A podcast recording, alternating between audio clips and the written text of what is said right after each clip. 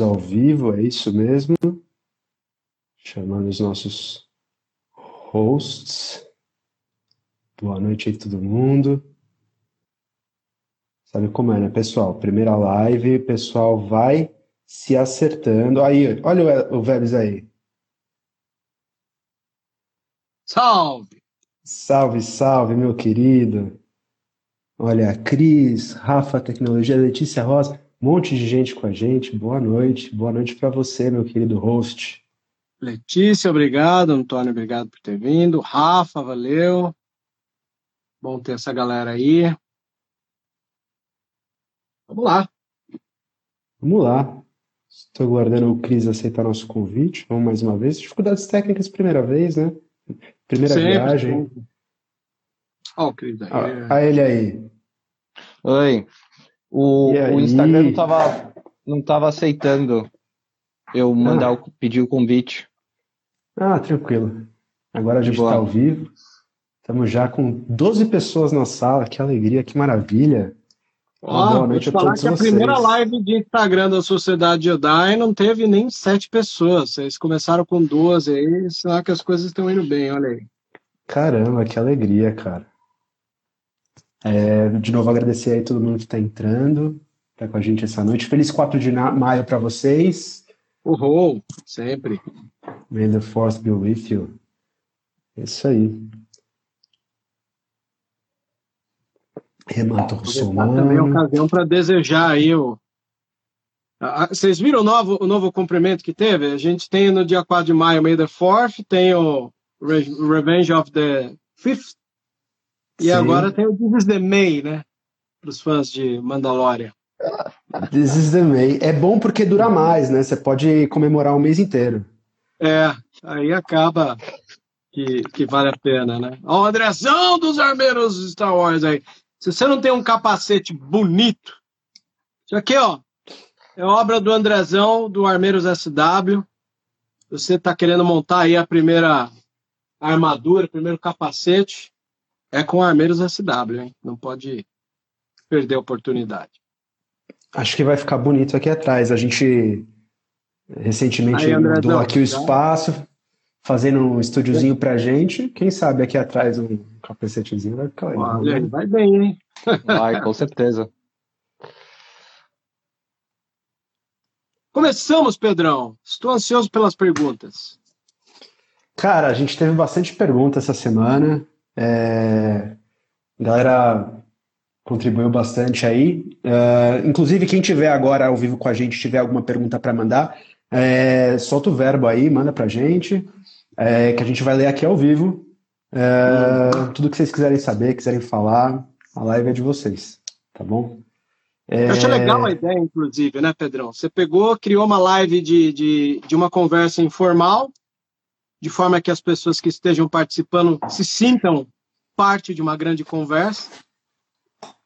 Na verdade, aí abriu espaço aí é uma das coisas mais legais que tem hoje em dia, é fazer com que os leitores da página é, se sintam em casa. É o que vale. Mas é isso, né, bicho? Tipo, o próprio Pensadores começou assim, né?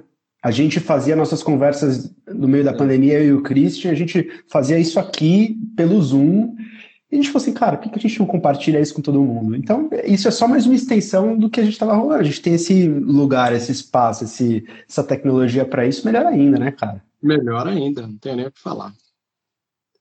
Bom, vamos direto para a primeira pergunta? É... Bora. Bora.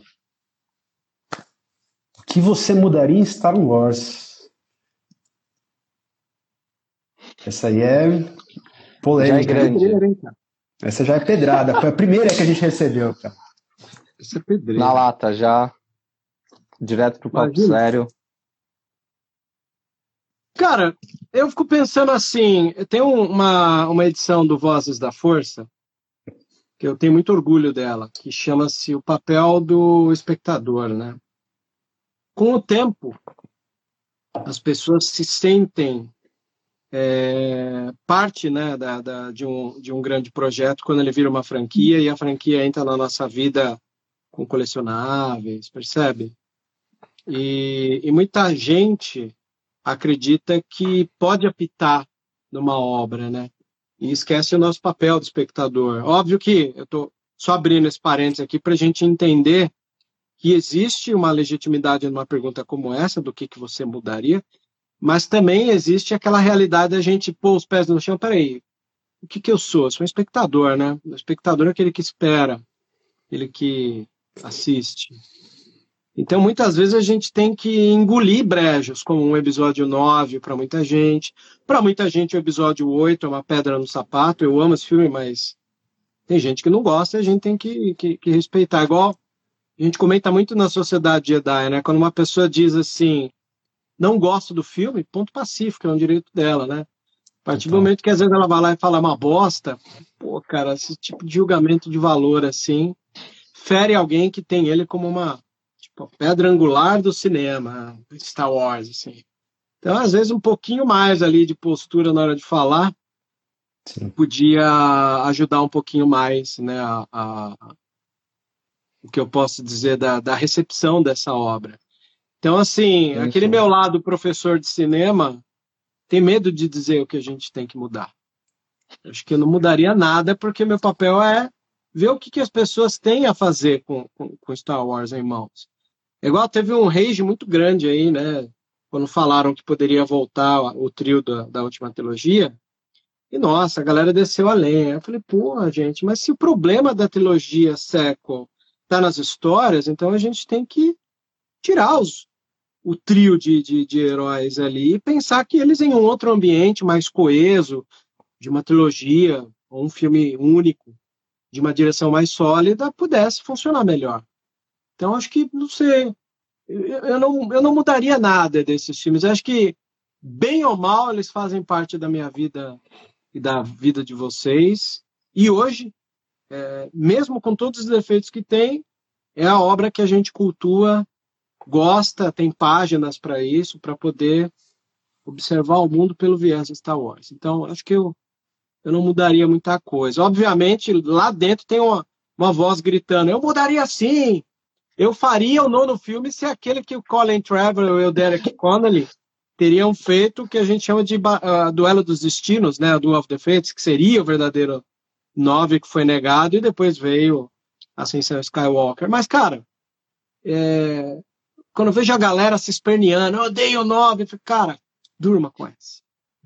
Não existe obra-prima. Não tem uma saga que é 100%. Senhor dos Anéis mesmo, que é uma maravilha, você vai pegar o Hobbit, tem aqueles escorregos ali no Hobbit. Só a trilogia do Senhor dos Anéis é legal. Então, cara, temos que dormir com essa. Faz parte da nossa fase de crescimento engolir que até as coisas mais maravilhosas aí da nossa vida têm os escorregões deles. Né? A experiência do fã, né? A, antes de eu entrar na minha resposta, a resposta do Christian. As nossas três respostas, acho que elas vão para um lugar muito parecido, né? Sim. Um, bom, eu vou direto para polêmica. Para mim, eu teria uma timeline só, o que eu gostaria de mudar. Um, não, não necessariamente porque eu prefiro uma timeline do que a outra, enfim. Mas eu vejo que na hora que você criou o, o e o Legends, né? Veio um racho no fandom. Então, para mim, eu gostaria de mudar isso para a gente não ter mais esse. Eu vejo a origem muito, a minha interpretação desse racha, assim, que tem no fandom hoje, e a gente tem duas timelines, coisa que não tinha antes. Mesmo sendo bom, sendo ruim o filme, se aceitava que era Star Wars era aquilo e ponto, né? Na hora que você cria essa escolha, você racha o fandom, né? É, pelo menos é o que eu acho.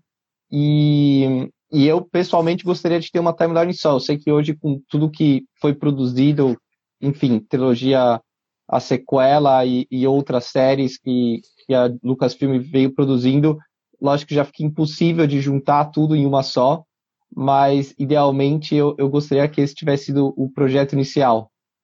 Um, é isso aí. É, mas é isso aí, né, cara? Sequela, cara. Sequela, ironicamente, é aquela, aquele ato falho, né? A trilogia final, que é a que todo mundo menos gosta e desperta amores e, e, e ódios, ela tem a infelicidade de chamar a trilogia sequela, né? Porque ela sequelou uma galera.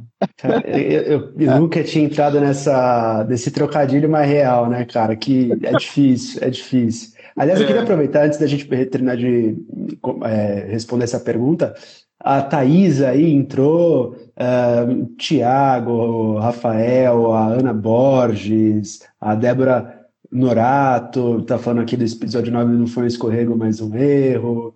É isso, né? Divide o pessoal. É, muita gente aí entrando, queria dar um beijo aí em todo mundo, agradecer a presença.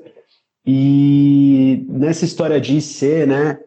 A minha resposta de IC vai muito no caminho que você falou, é, Vebs. Primeiro, a resposta é linda, né, cara? Acho que se a gente olhar nesse sentido filosófico do que, que a gente faz enquanto é, espectador, é, a discussão do, do, da ideia de fandom em si.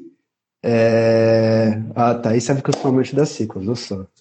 É, a, a, ideia de, de, fandom em si é um negócio que você. Os, os fãs eles têm posse, né? Propriedade da, da, da obra. É, a ideia de que quando a, a obra é criada pelo autor, ela vai para o mundo, ela vira de posse das pessoas.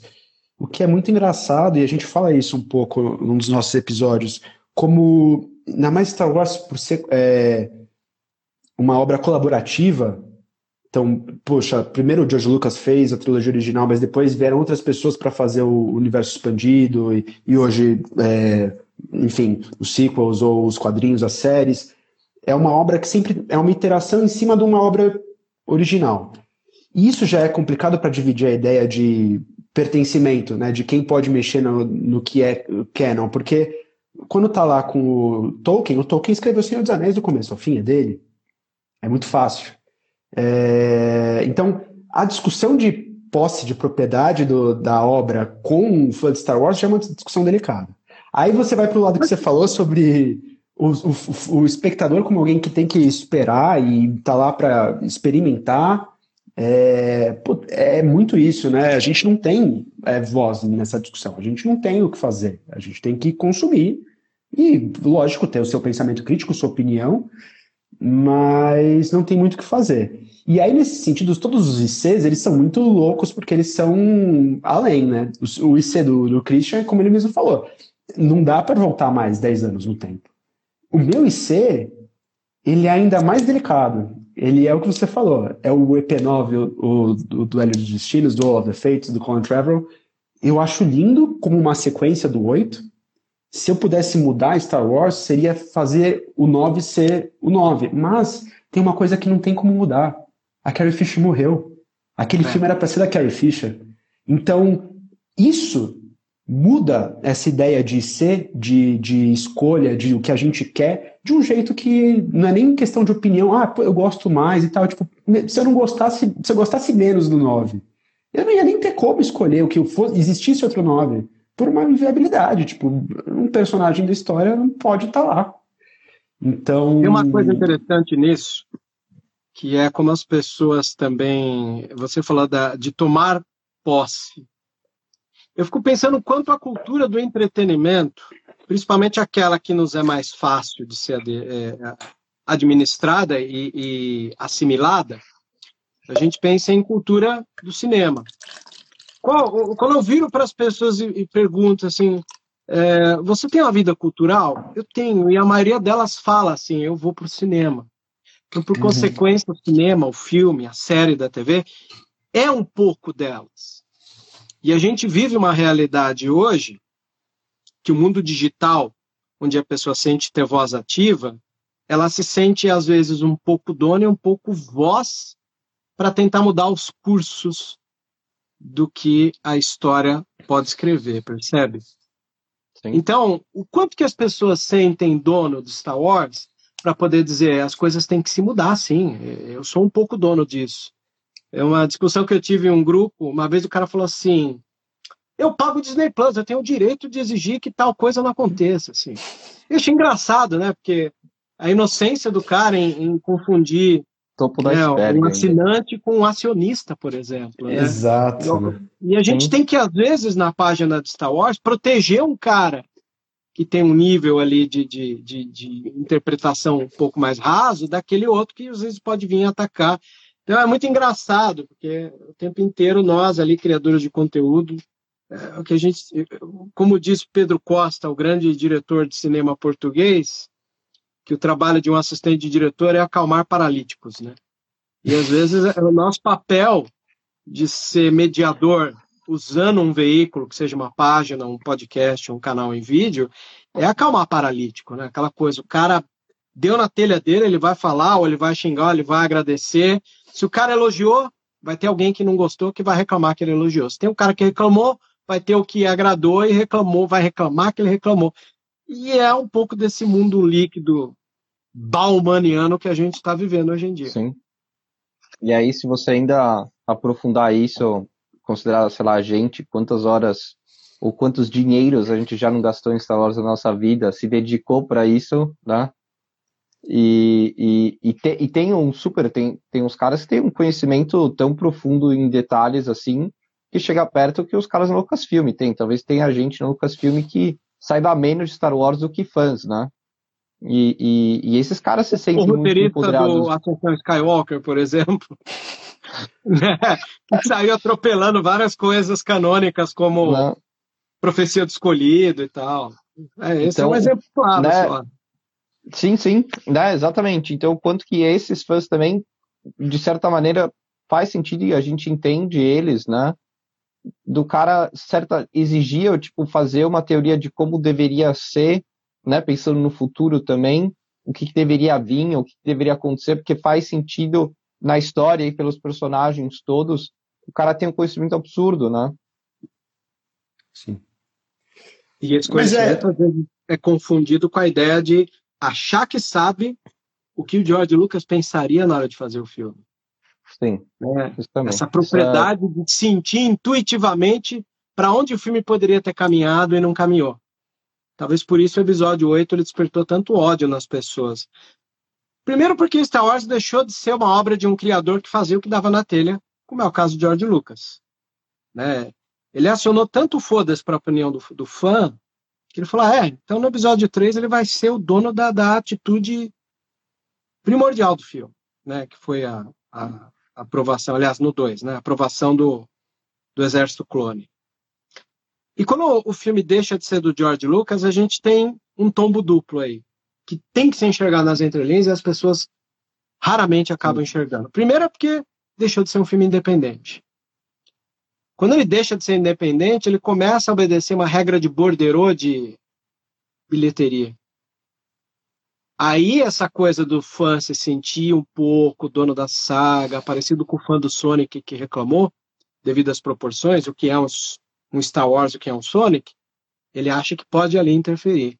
Então Star Wars deixa de ser essa obra de um criador, deixa de ser uma obra de um autor, para se tornar mais um, mais um é, blockbuster. E aí você tem um grande problema. Por isso que eu, eu costumo apelidar o Ascensão Skywalker de um grande serviço de atendimento ao consumidor, um saque gigantesco, né? Ah, Não, esse poder... é um absurdo pensar isso. Sim, sim. Não, e esse poder autoral, vamos dizer assim, é muito importante, né? Porque é, se a gente for pegar talvez o, o, o auge disso, seja o Senhor dos Anéis e o Tolkien, tudo bem que ele escreveu tudo e, né, e agora continua dele e ninguém continuou escrevendo, né? Porque é isso, o cara escreveu isso, a gente parou por aqui. Ninguém mais toca, né? E a gente tinha, ou pelo menos eu principalmente, assim, eu tinha muito isso. Meu, se o George Lucas fez isso, beleza. Ele tem esse essa autoridade autoral para botar na telha e depois eu preciso passar cinco horas depois do filme pensando, tipo, como eu vou fazer isso encaixar no meu headcanon ou como eu entendo o que o Anakin ou a Padme ou sei lá quem falou no filme, né? E aí quando você perde isso, esse poder autoral que necessariamente a Lucasfilm hoje ou, ou, ou, a Disney que seja no começo não tinha, né? Porque você perdeu essa grande referência do autor e você tenta fazer o filme como se o George Lucas tivesse feito, mas tem um monte de gente que não gosta, vai pro prédio tudo isso aí, né? É que aí eu acho que tem uma, uma questão sobre a indústria, né, sobre o momento cultural que a gente vive, é, de cultura participativa, de opinião de, de, de rede, de, e essa interação. Né? É, isso é a própria ideia do capitalismo no seu ápice, né? mas É, se você for pensar Star Wars como um produto, é, não uma, uma, obra de arte, mas como um produto mercantil, ele tem que atender demanda, ele tem que atender mercado. E eu acho que, desde sempre, é, se trabalhar com expectativa, ainda mais com Star Wars, é muito delicado, porque é o que você falou, você vai atender a, a demanda de um, não vai atender de outro. E o, acho que um dos. Pedrão, eu amo sequels, Thaís falou. Pedrão, você já parou para notar o quanto essa demanda ela já existe em Star Wars, mesmo quando era do Lucas? Principalmente Exato. que quando o fã de Star Wars ele cresceu assistindo, é, você tem uma faixa etária que começa a esticar, né? E, e, quando você faz um filme, você tem agora uma demanda de atingir o velho e atingir o novo. O risco disso acontecer é alto de você desagradar.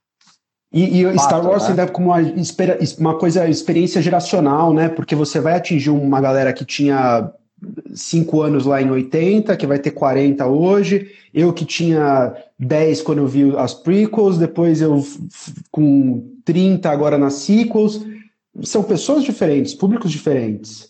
E elas têm uma relação diferente com Star Wars. Então, por exemplo, você está falando, isso já existia antes do George Lucas, quando ele ainda estava lá nas prequels. O cara que viu as prequels falou assim: esse aqui não é meu Star Wars. Mas, como você tem ownerships em cima, né? Você tem posse sobre um negócio que o dono da, daquela produção pensou e falou assim: não, não é bem isso.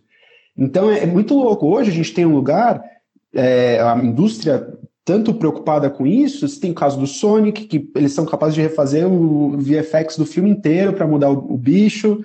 Você tem coisas que eu acho maravilhosas, por exemplo, o Snyder Cut. Mas aqui, inclusive, eu não Cut. duvido que possa ter ocorrido com o Inquisitor do, no trailer do, do, do Kenobi, né? Eu acho que poderia, mas, mas não teve tempo. trailer com uma temperatura ali para ver o que, que é, aí a galera reclama. Não, vou melhorar. Os caras não gostaram, sentiram que o, que o ator tá parecendo um boneco de cera. Aí vai lá e possa refazer isso daí.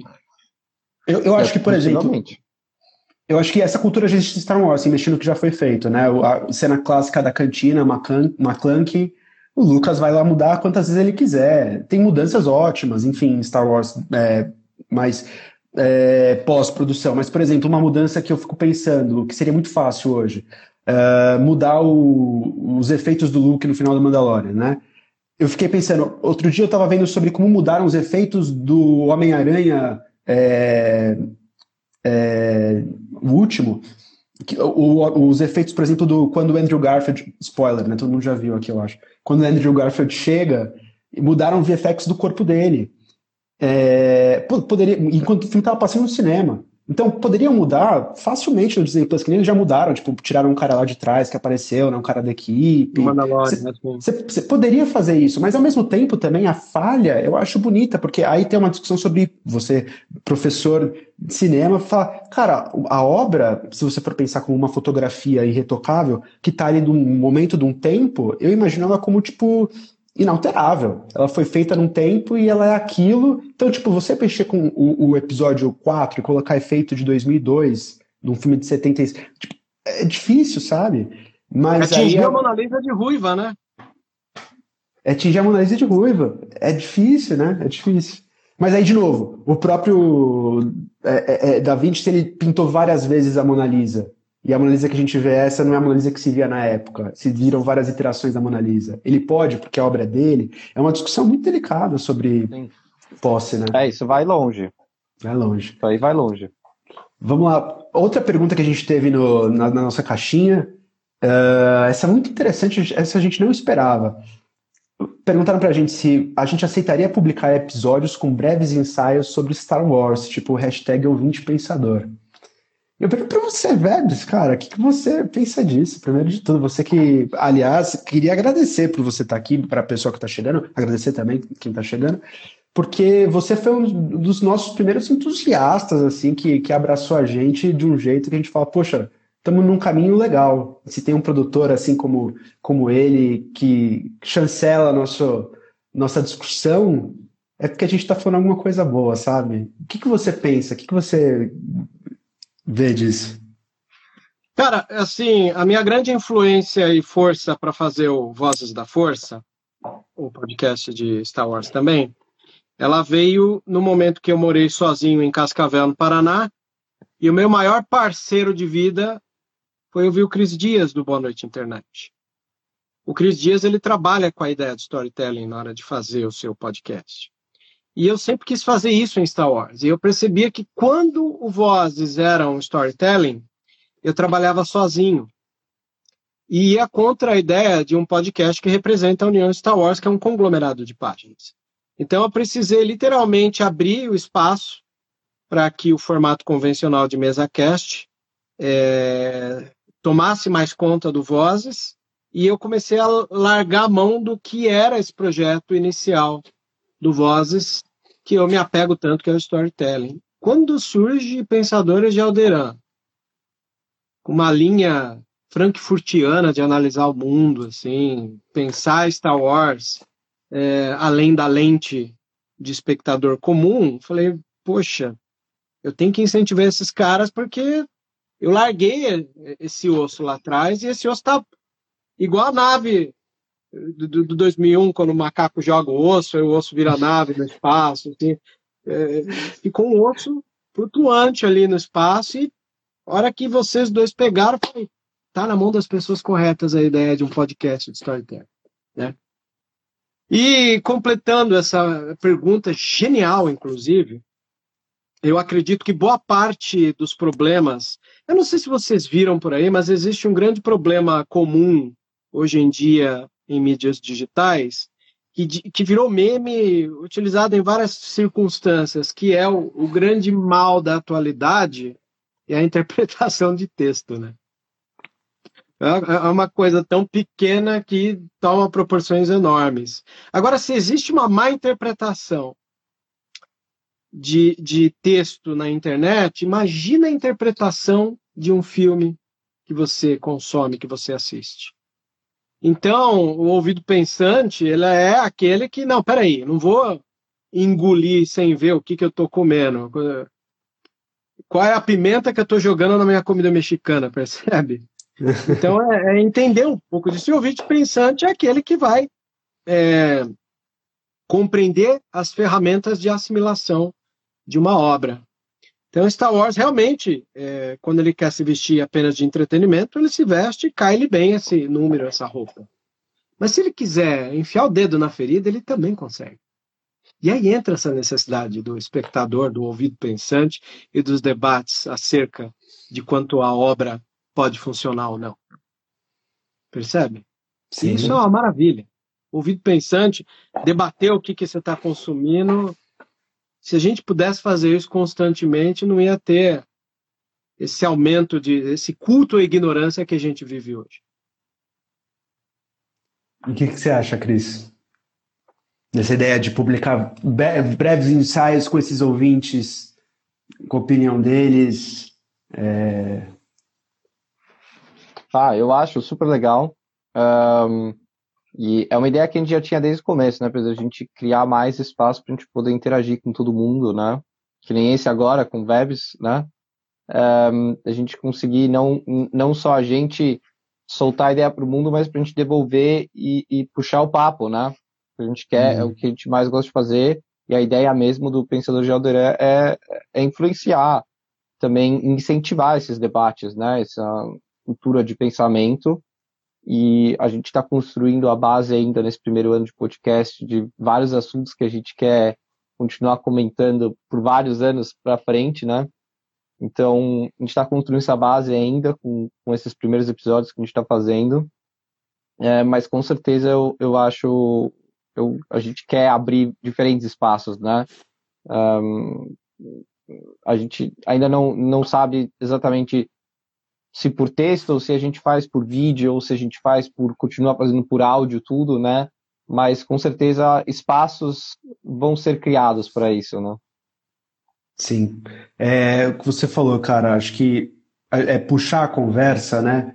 É fazer o pessoal, é, como o Velho também falou, questionar Star Wars, propor sua própria visão, porque é uma coisa que a gente fala lá no começo, no, nos primeiros episódios, é a gente não quer dizer que Star Wars é isso ou aquilo a gente está propondo uma, um ponto de partida. É, o nosso ponto de partida é acaba sendo uma nossa leitura. Mas ouvir talvez o que o ouvinte tem a dizer e falar, não, peraí, talvez a leitura de você esteja errada também.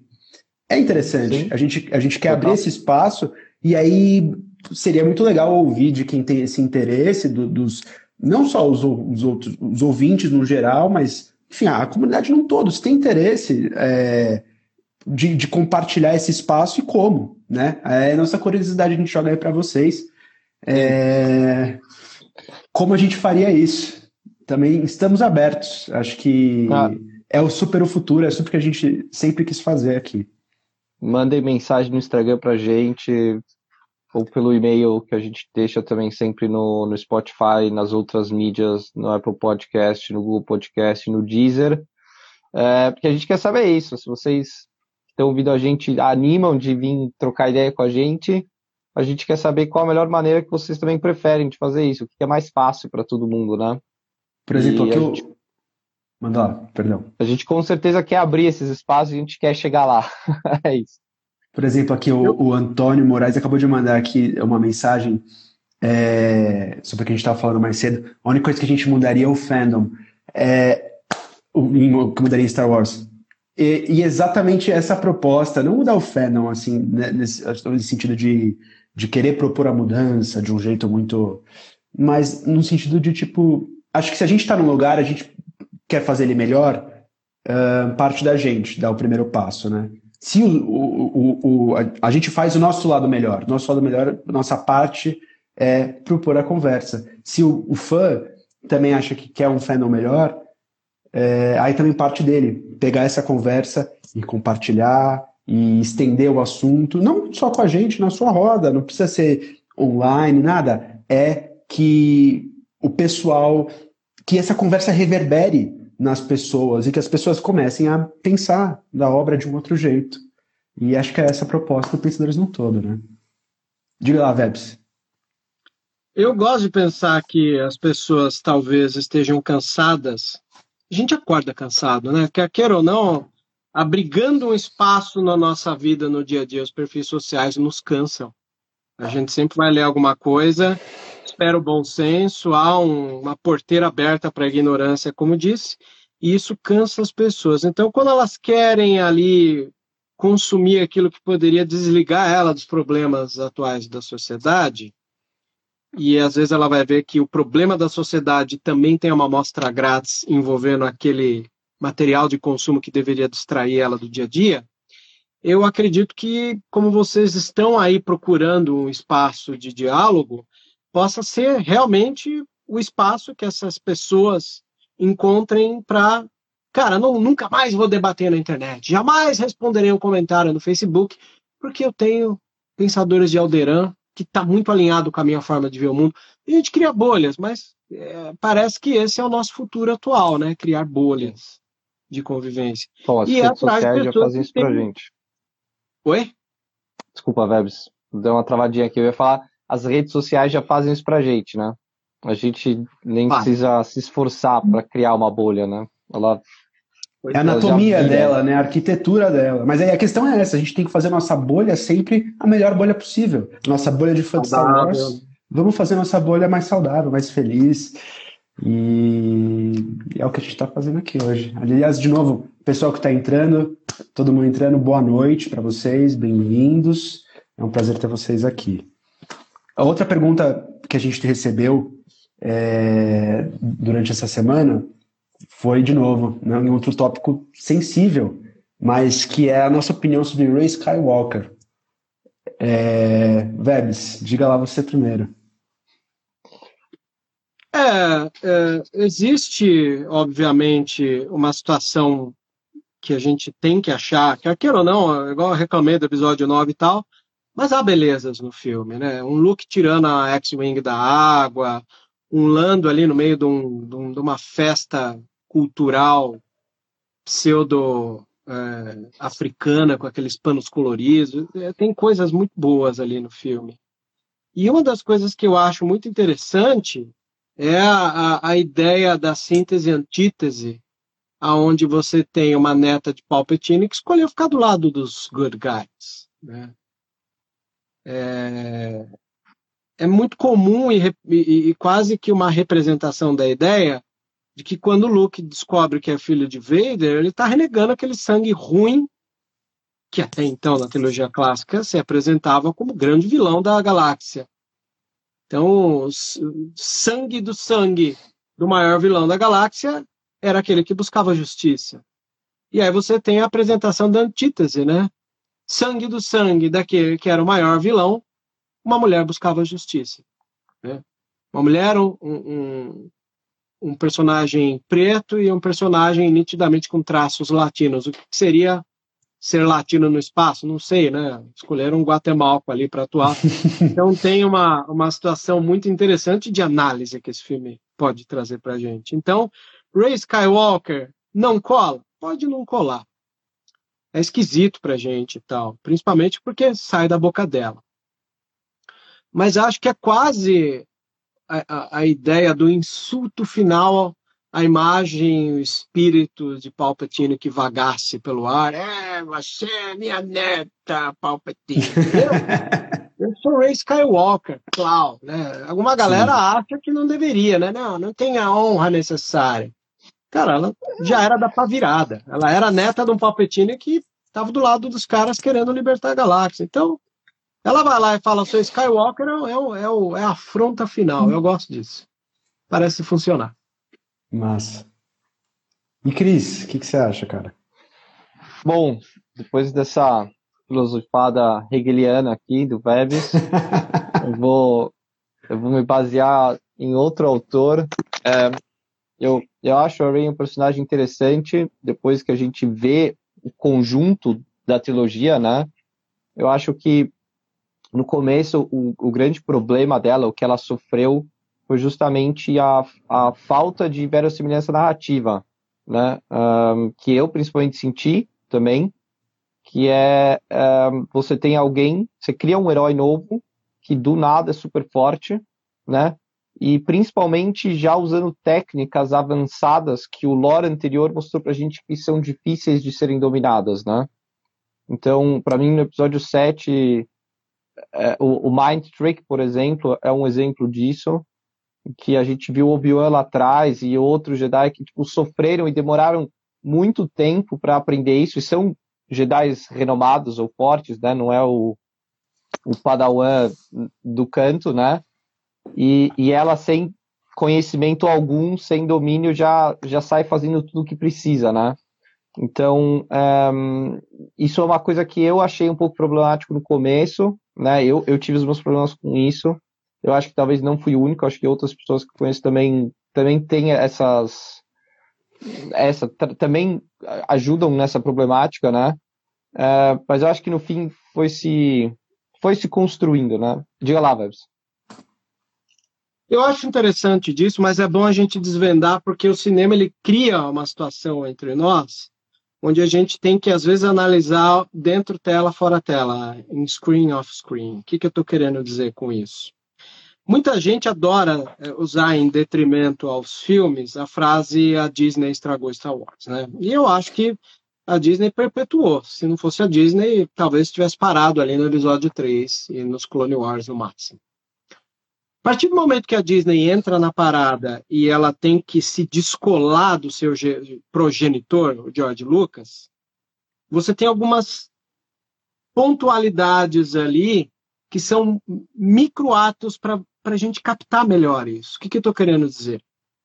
Quando o episódio 7 sai, é, eu me espantei que numa cantina, como a cantina da Masca Nata, não tinha aliens do universo do George Lucas. Aí eu comecei a entender isso de uma maneira diferente. Uh, quando saiu a ideia do piloto Paul Dameron pelos quadrinhos, ele é o melhor piloto da galáxia. Que até então, na minha infância, era o Ed Antilles. A maior arma destrutiva sempre foi a Estrela da Morte. Que pena, a Estrela da Morte é uma verruga perto da base Starkiller. Então há uma postura na Disney em não querer ficar devendo para o seu progenitor. Então a Disney quis, se em algum momento da vida eu, eu for me juntar aos haters para reclamar da Disney de alguma maneira, eu tenho que reclamar disso. Dessa tentativa dela de colocar sempre as crias dela super valorizadas, faturadas e tal. Mas ao universo é, cinematográfico e cultural do, do nerd médio, o que incomoda é uma mulher. Percebe? Eu, eu ninguém voltando. Se com, ninguém se incomodou com o Paul Dameron ultrapassar o Ed Antilles como o melhor piloto. Ninguém se incomodou com Star Killer ser a maior base e deixar a Estrela da Morte, que até então tem um, um peso dramático, como um fichinha. E tem outras circunstâncias que eu nem vou lembrar aqui, mas tem. Tem muito mais coisas ali que, que vai apresentando. Tem, tem como, né? E, e, nesse sentido eu tô contigo é, em oposição a uma coisa que o Christian falou, por exemplo. Na semelhança narrativa da Ray, uh, você sente esse baque no episódio 7 como se ela fosse uma Mary Sue, como as pessoas falam lá fora, né, tal. Uh, uma pessoa super poderosa, que depois você explica dentro do universo que ah, tem uma razão, porque ela, ela tem a, a, a ela tem a, a Díade com Kylo, porque ela é neta do Palpatine, beleza. Mas se você for olhar a proposta inicial do filme, tudo por que ela passa e as habilidades que ela destrava é a mesma rota do, do Anakin do Luke, sabe? Tipo, ela é um jovem super poderoso que aprende naturalmente a mexer com a força, uh, em pouco tempo de treinamento faz coisas difíceis, o Luke passa por isso, o Anakin passa por isso, a Rey, você vai falar assim, ah, ela não passou por treinamento, cara, ela, ela vivia no deserto e ela não era tipo um filho de fazendeiro que nem o Luke, é, ou, ou não era um mecânico de 9 anos, sei lá, que nem o Anakin, ela era uma mulher já de 20 anos, que se virava, então, nessa comparação, acho que super, o, o, o gênero pesa. Mas, é, é, voltando né, à, à, discussão de Ray Skywalker, se é, é, a gente gosta ou não, no geral, a, a, primeira pergunta que é Ray Skywalker, como veio, eu falo, gosto. Gosto muito, por tudo que você falou. É o, é o tapa na cara do, do, do, do Palpa, é, acima de tudo, é um título que acho isso bom. Ela se auto-intitular, pegar Skywalker como se fosse um legado simbólico, igual é a religião, né? A religião é, cristã, é, um legado simbólico é, ah, nós somos filhos de Deus, é, irmãos de Cristo, filhos de Maria, blá blá blá. Quando você junta todas essas pessoas nessa mesma família, você cria essa ideia de pertencimento. A, a ideia da Ray pegar o nome Skywalker e falar assim, não, eu posso ser Skywalker, e, tipo, outras pessoas podem ser Skywalker, a gente pode assumir esse nome, era uma coisa que eu já torcia. Olha o legado do Vader aí, Hello There. Aliás, inclusive, pessoal, boa noite, todo mundo que está entrando, viu? É, muito obrigado pela presença de vocês. É, manda sua perguntinha aqui que a gente vai responder ao vivo, tá? Aliás, deixa eu aproveitar uh, a ocasião e fazer a propaganda do Star Wars Fun Day, que vai ocorrer na Iron Studios em São Paulo no sábado. Tá? A gente vai se reunir lá a partir da uma, uma e meia, e a gente vai ter cosplayers para tirar foto, vai ter temas para se debater, os lançamentos da, da, da Iron, e eu vou estar um, com um tema lá que é a fake news no, no campo das notícias geek culture. Legal, eu vi lá legal. a primeira palestra, né? Eu, talvez eu esteja lá, eu tenho é meu cosplay, posso, a parte mais chata é bom começar, porque depois fica só as coisas mais legais. Né? É. E, e, evento na área, um estúdio é super legal. Inclusive, para quem não conhece, vale a pena ir também. Você estava aqui no Brasil, né, Condor? Sim, lógico. Sempre ia. Não perdia uma. Era o momento de eu rever todos os meus amigos para Star Wars. Só revia a galera umas cinco vezes por ano. Era super legal. eu não perdia um evento por isso também. Eu ainda estou no Brasil, era um estúdio, se você estiver vendo a gente, pode me patrocinar, eu tenho meus colecionáveis, vocês podem ver muito bem. É, mas eu acho que talvez para um estúdio aqui a gente pode ir aumentando a coleção, tá? Mandem DM. Mas, voltando ao que a gente estava falando antes, é, a Ray Skywalker, para mim, ela funciona por causa disso. Ela pega, ela abraça esse, esse nome, essa ideia de família, ela é adotada pela família, é, e eu já torcia por isso antes do, do 9. Opa, Vélez. Perdemos a imagem do Vélez. Já, vou buscar uma aguinha. Ah, tranquilo. Então vamos embora. o, o, acho que o, o nome Ray Skywalker não, não me afeta, pelo contrário, eu acho muito bom. E acho a jornada da Ray muito boa, porque ela se explica, para mim, a verossimilhança dela se, se compra, sabe? Mas é, a única coisa que me tirou um pouco da, da, da história. Opa! Problemas técnicos aqui, estamos aqui, estamos aqui. Tô aqui, vamos lá. Primeira live, né, pessoal? Sabe como é que é? é a primeira vez que a gente pegou a informação de Ray Palpatine me foi um, um golpe, assim. Eu acho que uh, eu gostava muito da ideia dela ser ninguém. E ela, por ser ninguém e assumir o nome Skywalker, para mim tinha o seu poder, era muito forte. Aí.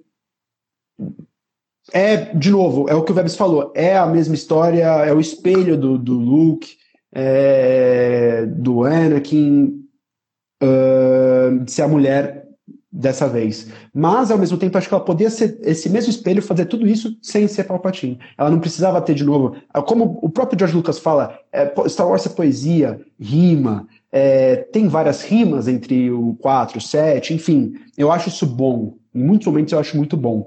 Mas eu acho que essa apresenta uma rima é, é, que desconstrói uma parte da jornada do personagem. Acho que a jornada do personagem de, de descobrimento, é, ela por si só e, e, se achar suficiente, falar eu posso ser uma Skywalker, seria muito mais impactante para mim do que ela precisar ter uma linhagem de sangue e falar assim, ah, eu não preciso de sangue, eu posso escolher meu próprio caminho. O, o resultado é o mesmo.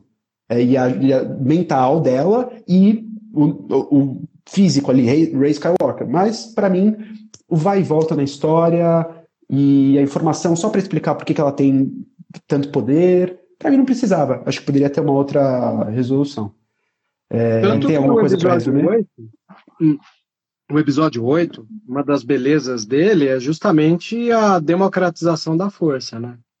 Total. Garoto da vassoura, eu amo ele demais. Garoto da, Garoto da vassoura sou eu, é você, é o Pondorf. Então, Ó, eu gosto dessa ideia, porque o garoto da vassoura ele vai mostrar que você não precisa de um sobrenome. Né? Exato. A força, o começo de vai, que vai mostrar a força, como ela funciona, Cara, é linda aquela cena do Luke explicando a força, né? Que a câmera desce, mostra um fóssil na Terra. Aquilo Nossa. lá me arrepia até hoje, assim. Porque, Nossa. cara, vai além daquilo que poderia ir do didatismo. Não, ele é Sim. filosofia pura ali. Então, a democratização da força é isso. E, e mais que isso, né? Não só a democratização da força em si, para explicar, uma coisa que, hum, se você for olhar nas entrelinhas, já estava lá, é parte de todo mundo e tal, beleza. Mas o poder, né, o simbolismo disso, quando você fala que ela é ninguém, é muito maior. A Thaís que estava aqui falando que eu sou um amante das sequels, sou sim, principalmente por causa disso. No episódio 8 e o Garoto da Vassoura, para mim, acho que é o ali que você vê e fala assim: olha, qualquer um pode ser um Jedi, qualquer um pode ser uh, forte na força, ter um impacto na sociedade, no curso da história. E mais que tudo, é tirar o peso das famílias, de quem já tem poder, de quem, no caso, era um Palpatine, um Skywalker, é diminuir, aí não falando tanto de sangue, né, mas diminuir o protagonismo de quem já é protagonista e dizer que o povo comum Sim. pode fazer, para mim isso tem uma mensagem social incrível. E aí eu acho que isso perde quando você fala que, que olha, o Antônio aí, que era o garoto da vassoura na ordem de Dada Ray. Vamos para uma pergunta sobre isso, eu posso, posso para a próxima? Já manda. Alguém, aqui, alguém perguntou para gente quais os caminhos e personagens que vocês acreditam que acompanharemos no episódio de 10 a 12. É... Se eles acontecessem. Se eles acontecerem. Vamos partir primeiro desse princípio. Vamos, é, é vamos imaginar que vai vamos acontecer. É um, um IC. Vai acontecer. Vélez, o que, que você queria ver se fosse existir um episódio 10 a 12? Quando ele faz uh, o, o, quando o Ryan Johnson faz o oitavo filme, o sétimo filme ele é uma zona de segurança tão grande que ele anda na sombra do episódio 4. Não é um plágio, ele só anda na sombra, né? Mesma ideia da Estrela da Morte e tal. Então, o sétimo filme ele tem um papel muito importante de trazer o fã de Star Wars de volta e trazer os novos fãs. Então, é, imagina como é para um diretor, é por isso que você trouxe o Lawrence Kasdan, que era o roteirista dos, da, do, do, Império do Retorno de Jedi, Império Contra-Ataque e Retorno de Jedi, porque ele sabe como funciona Star Wars, sabe como funciona o Kasdan vai fazer um filme que fica assim, aquele morde a sopra entre o fã. Vebs, Vebs deu uma travadinha. Travou aí para você, Cris, também? Pode repetir pra gente? Sim. Voltou normal? Voltou. Ah, tá. Bora então, o Kazan, quando ele escreve, ele é um cara que escreveu Império Contra-Ataque e Retorno, ele sabe como trabalhar com o fã novo e o velho. Então, ele fica num bate-a-sopra eterno no episódio 7. E segura, tanto que o filme é dividido em três atos, você tem um Han Solo no primeiro ato, depois ele vai trazer a Leia no segundo ato, e na hora que o filme acaba no desfecho, ele traz o Luke. E nesses buracos aqui que você não tinha muito, onde o fã antigo começava a estranhar, peraí, não tem alien, pô, o que, que é isso? Cantina não viu um alien, né? Na hora que você está quase perdendo o fã antigo, ele é laçado de novo. Então, houve uma tentativa nítida ali, didática, de segurar os dois fãs, a galera nova e a galera antiga. Aliás, Sim. vai um adendo aí. Parte da galera nova que chegou no fandom do Star Wars, eu comentei ontem no, no podcast do Spoiler 501, eu notei fazendo pesquisa em campo né, no começo da, da, da, vida da sociedade Jedi. Tem muito fã de Crepúsculo que veio parar em Star Wars. Isso justifica o porquê tinha tanta gente torcendo para Halo. O chip ah, do Halo. Só a favor também, hein? O chip do Halo aconteceu dentro do fandom das pessoas torcer, porque é a colisão dos fãs. O, o fandom novo que chegou que ficou órfão de Crepúsculo e os fãs de Star Wars que já estavam lá e como assim, está louco? Isso não cabe. Mas enfim, episódio 7 ele trabalhou uma zona de segurança muito grande. E como eu disse para vocês, a trilogia da, da, da, da, fase Disney não é mais o George Lucas. Então existe uma ordem superior ali, pairando, que, né, que cobrava que os filmes tivessem outro tipo de postura. Essa ordem superior foi a ordem que com certeza chegou para o Ryan Jones falou: Olha, Ryan, eu sei que não vai só dirigir, mas vai escrever. Nós mantivemos o fã se sentindo seguro no episódio 7. Esse é o episódio do meio. Tal qual o Império e o Ataque dos Clones, esses filmes do meio têm uma carga de trazer uma explosão de revelações. Tem como esse filme você chutar o balde, jogar o fã com a cara no gol de que algo novo pode chegar e diga tchau. Ryan, ok, posso fazer isso. Nesse momento que você acaba com os guardas gamorreanos e mata o que até então parecia ser o vilão, parecia. A mulher de César não tem que ser leal, ela tem que parecer leal, né? Percebe? Então ele matou o grande vilão e assume o papel desse grande vilão. Ele pega o manto e fala assim: esquece tudo, Jedi, os Siths, vem comigo, né? Kylo Ren fala. Uhum. Esse lindo. é o momento que nas entrelinhas ele fala, gente, a partir de agora, se a Lucas Filme quisesse zerar ali os personagens antigos até pela fatalidade da morte da Carrie Fisher e jogar só gente nova que você nunca viu na vida, funcionaria. Porque você teve um filme de ruptura. Você teve um filme de racha. Você teve um filme que apresentou uma tentativa de você sair da zona de conforto do set para ir encarar uma coisa totalmente nova que o 8 cumpriu bem essa ideia da, da, do racha. Justamente porque ele teve essa responsa de ser o filme do racha, que ele paga caro por isso até hoje. Uhum. Então, sua, sua linha aí, tipo, eu, eu gostaria de ver uma coisa numa direção que não seria, na verdade, uma sequência da, da, da saga Skywalker. Seria mesmo. Vamos ver gente que a gente não conhece e é o garoto da vassoura, como o Antônio, se não me engano, falou aqui mais cedo. Né? Não necessário. Eu, eu acho que aquele garoto da vassoura é tão metafórico naquele filme, uhum. por ser um escravo, por ser. Né, que tem muita gente que perguntou depois: oh, vamos ver o garoto da vassoura? Eu falei, poxa, mas será que você não entendeu que aquilo é uma metáfora pura? Eu acho que a questão não é ver aquele garoto da vassoura, sim, é ver sim. outros garotos de outras vassouras. Mas é isso. É. eu posso colocar. Mas assim, outros personagens, né?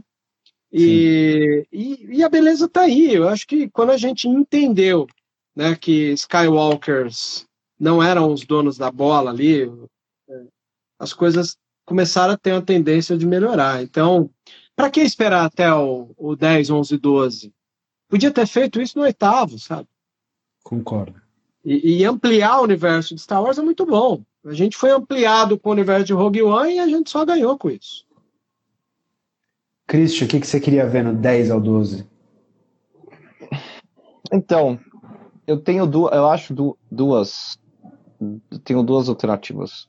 A primeira, eu concordo com o Bevis, eu acho que também por uma coisa pessoal minha, eu acho que a saga Skywalker meio que tem um fim na Rey. Acho que tipo tem um fechamento, né? É, acho que se começar a fazer a mesma coisa ia, ia ter muito. Começa a ficar muito arrastado. Né? Eu acho que acaba. Né? A gente fez três trilogias épicas, né? Um pouco filmes que fica se arrastando para ter dois, três, quatro, cinco, seis, sendo que o primeiro era perfeito em si, né? E aí a gente amplia. Eu acho que uma coisa nada a ver, totalmente nova, é legal. No máximo vai ter, sei lá, o, o tio que sobreviveu faz uma aparição de 5 segundos só para ter um fanservice ali, né? Do, dos velhos. E, e é isso. Outra coisa, é, não sei se a Lucasfilm vai apostar nisso, mas se fizessem filmes e não só série da Old Republic. Você traz a Old Republic para um patamar assim alto de novo, né? Eu acho que isso ia ser uma alternativa interessante. Eu sei que em filmes, e muita, muita gente critica isso também, principalmente na, na prequela, é, que você não tem tanto tempo para desenvolver personagem. Eu concordo com isso, né? É, falta tempo, assim. A galera reclama, mas fala, meu, não dá para você desenvolver cinco personagens novos em duas horas. Desculpa, por isso que você tem o, o resto das coisas. Você tem livros, você tem quadrinhos, você tem jogo, você tem tudo. Que em duas horas de cinema você não vai conseguir, né? É, eu sei que é difícil, mas ia ser da hora se a gente tivesse Old Republic num, num patamar de elite, assim, dentro de Star Wars, que são, que é filme, né? Versão filme. É, assim, em, em cada uh, argumento de vocês eu concordo com uma coisa. Eu, eu, primeiro, eu adoraria ver Old Republic, eu adoraria ver uh, pessoas que não são aquelas que estão na família Skywalker, eu adoraria expandir a galáxia. Né? Eu vi uma vez uma discussão falando que é, Star Wars parece muitas vezes cidade de interior. Não sei quem está assistindo a gente. Todo aí. mundo se conhece. Todo mundo se conhece, se cruza. É, eu quero uma galáxia grande, que as pessoas nem conheçam a Rey, um, um Jedi, enfim. E aí, nesse sentido, um episódio 10 a 12, eu acho que poderia ser uma resposta uh, que agrada os dois propondo que exista um, um 10 a 12 numa ideia de sequência né, da, da, da saga. É, nesse, nesse IC, eu imaginaria uma coisa que se passasse milhares de anos depois. E que aí você fala da Rey como um mito. Você vai contar a história da Rey, mas indiretamente, por outra pessoa, né? Falando como ela fez o Templo Jedi. É, e aí você vai contar a história de um, de um ponto de vista tipo da Old Republic uma, uma guerra entre Jedi e Sith, uma, uma ordem bem estabelecida, é, poderia se reapropriar. O, o, o, novo canon faz isso muito bem, né? Ele pega elementos antigos do Legends e, e apropria para como serve melhor a história agora. Então, poderia ser uma, uma, uma opção. Eu acho que eu não preferi, eu para mim eu acho que é isso. O episódio 9 encerra a saga Skywalker, termina bem com a Rey. Mas se fosse ter uh, é, 10 a 12, é, eu gostaria que passasse muito tempo. E que aí referenciasse as coisas que ficaram presas é, e talvez precisavam de tempo para respirar e resolvesse elas com o tempo, porque o tempo cura tudo, filosofia de bar é. aqui a gente, né, quarta-feira, é, 9 e 10, mas eu acho que seria essencial isso, ver pessoas que a gente não conhece, uh, num tempo distante, para histórias que sejam além só dos Skywalker. E aí, de novo, voltando à minha ideia de Skywalker como uma coisa democrática, como nome, é... poderia ser a, a, ordem dos Skywalker, né? Para mim, esse era o meu, meu minha, minha fan theory perfeita, assim, tipo, que Skywalker fosse virar uma, uma ordem, que não tivesse mais Jedi. Jedi era uma visão, uma doutrina antiga, a gente criou uma doutrina nova, entendeu? Enfim, e isso já toca um pouco numas coisas que a gente estava falando antes, né? Sobre é, é, o, o, a democratização da força, a Débora mandou uma pergunta, é, mandou um comentário falando Eu que ia a comentar já acontecia com Anakin. Débora Norato mandou bem zaço na pergunta. Ela comentou aqui, mas a democratização já aconteceu pelo Anakin, que era um escravo. Exato. Né? que ele deixa lindo ponto de memória. Aliás, tão lindo que eu posso trazer aqui a situação atual que a gente vive. Quando você vê pessoas falando assim, o perigo do fim da, da, da democracia, olha, ó, toma cuidado aí, existem esses discursos pairando no ar aí. Não dá para você abandonar a ideia de uma democracia. Me faz lembrar de um filme do Oliver Stone, que chama Alexandre o Grande. É, eu tive, por muito tempo, sérios problemas com o cinema do, do Oliver Stone. Né? Ele é um cara extremamente dependente do potencial da, imagético dos filmes dele. Mas Alexandre Grande me calou a boca, assim, porque ele, aquilo que era um problema se tornou a favor dele. E o que acontece? Em Alexandre Grande há uma conquista desenfreada, enquanto ele caminha por territórios que ele conhece. A soberba, quando sobe no coração dele, misturada a um medo, assim, é quando ele toma o primeiro tombo dele, quando ele vai lutar contra Mamute, ele é no cavalo. Então, tem uns detalhes tão incríveis no filme Alexandre Grande, do Oliver Stone, que essa pergunta da Débora, quando eu vi aqui escrito, eu lembrei na hora da queda do Colin Farrell do cavalo quando tentou lutar contra Mamute no filme. e é uma queda muito metafórica também de um Anakin, né, que foi ludibriado pelo imperador, porque o imperador sabia das fraquezas dele. Sim. Percebe? E ele pôs tudo a perder porque é, de um mundo mesquinho que o Anakin infelizmente construiu, ele ruiu a democracia, a república e todo o, o funcionamento das instituições na era da, alta, da, da república. Percebe? É muito Sim. legal a gente parar para pensar como realmente os filmes trazem esse escopo. Me, me lembrou muito bem esse filme. Aliás, Colin Farrell maravilhoso no Pinguim do Batman, hein? É só um parênteses oh, aqui. Ele, ele mandou muito bem nesse filme, eu gosto desse filme, tenho poucas lembranças dele, mas é isso. É, é um, a, a, aliás, a história do Anakin, na verdade, ela é um tombo, né? Eu, eu entendo que existe a, a, a, profecia, ele é o Chosen One, mas no fundo, na, na, grande na passagem do tempo, ele é um tombo. E aí uma tentativa de, de reerguer é o Luke, uma tentativa de reerguer é a, é a Rey. E aí essa ideia de democratizar, ela é real, ela já estava lá. E por isso que eu gostava tanto, por exemplo, da Ray sem ninguém, porque ia ser democratizar de novo, né? Ia ser um Anakin 2.0. Você pegar alguém aqui, a força escolhe e fala, você me ajuda, sabe? Então, é, é um, é um tema constante Star Wars, né? E aí, Cris, o que, que, você acha uh, de tudo isso? Um, primeiro eu queria comentar não exatamente o que o Vebs falou, mas no nosso próximo episódio de Pensador de a gente vai falar de Jedi e, e poderes na República. Então. Um, teaser. Fica um teaser aí para todo mundo. Um, eu me diverti bastante fazendo esse EP. Vamos falar mais um, um, um pouquinho, só mais um parênteses. É um episódio vai sobre os três poderes e há um, um começo para o que a gente quer falar daqui a um tempo sobre crise de instituição que você está falando aí, Vebs. Exatamente. Pô, olha aí, ó, tá vendo? Exatamente. Por isso que eu amo vocês, o coração. Olha aí, não tem como, né, cara? É isso aí. É... E o que, que, que, eu preciso falar? Nada, um... era só responder o Theo, que ele falou que a gente só tem gente bonita nessa live. Eu digo, só tem gente bonita, Obrigado, inclusive Theo. as pessoas que estão aqui com a gente assistindo. Obrigado a todo mundo que está entrando, um monte de gente com a gente. Muito obrigado mais uma vez. Vocês são maravilhosos. Agora, 9h20 da noite, numa quarta-feira, ouvindo a gente falar é sobre Star Wars. Obrigado uh, todo mundo. Obrigado, Feliz 4 obrigado. de maio, inclusive, para quem chegou atrasado e ainda está aqui. Exatamente. Aliás, quem está aqui do, desde o começo com a gente, que eu estou olhando aqui, muito obrigado. Uh, outra pergunta que mandaram para a gente foi: Prós e contras de Star Wars explorar multiverso e viagem no tempo, relações de força com o tempo. Cara, essa pergunta aqui é. Né? Eu adoro, eu adoro, porque a gente já tem indícios disso hoje no próprio Canon. É, eu acho. Vamos lá, primeiro, Vebs. É, cara, o que, que você acha da, dessa ideia de viagem no tempo e multiverso em Star Wars, isso relacionando com a força, você acha que faz sentido, que cabe, que, que, que podem ter histórias nessa, nessa direção? Seria legal?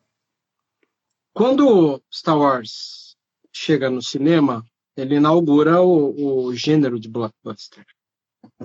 Quando Marvel chega no cinema, ela renova o gênero de blockbuster. Quando a Ascensão Skywalker chega no cinema, é um inventor da fórmula copiando quem renovou a fórmula. O que é Sim. aquela sequência final das naves, se não Avengers Assemble ou Capitão Olhe para Trás, né? Uhum. É, embora o multiverso está aí causando brain explode nos fãs de Marvel, a gente já tinha isso no mundo entre mundos peculiar ali das criações do Dave Filoni.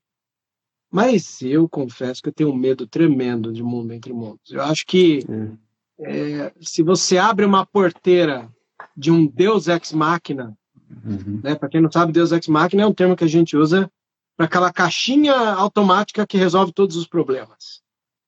Se entrar o multiverso em Star Wars, você tem um Deus ex machina constante para qualquer situação. Eu eu tenho travas iniciais, não uhum. sei. Eu fico imaginando que teria que estar na mão de algum bom criador.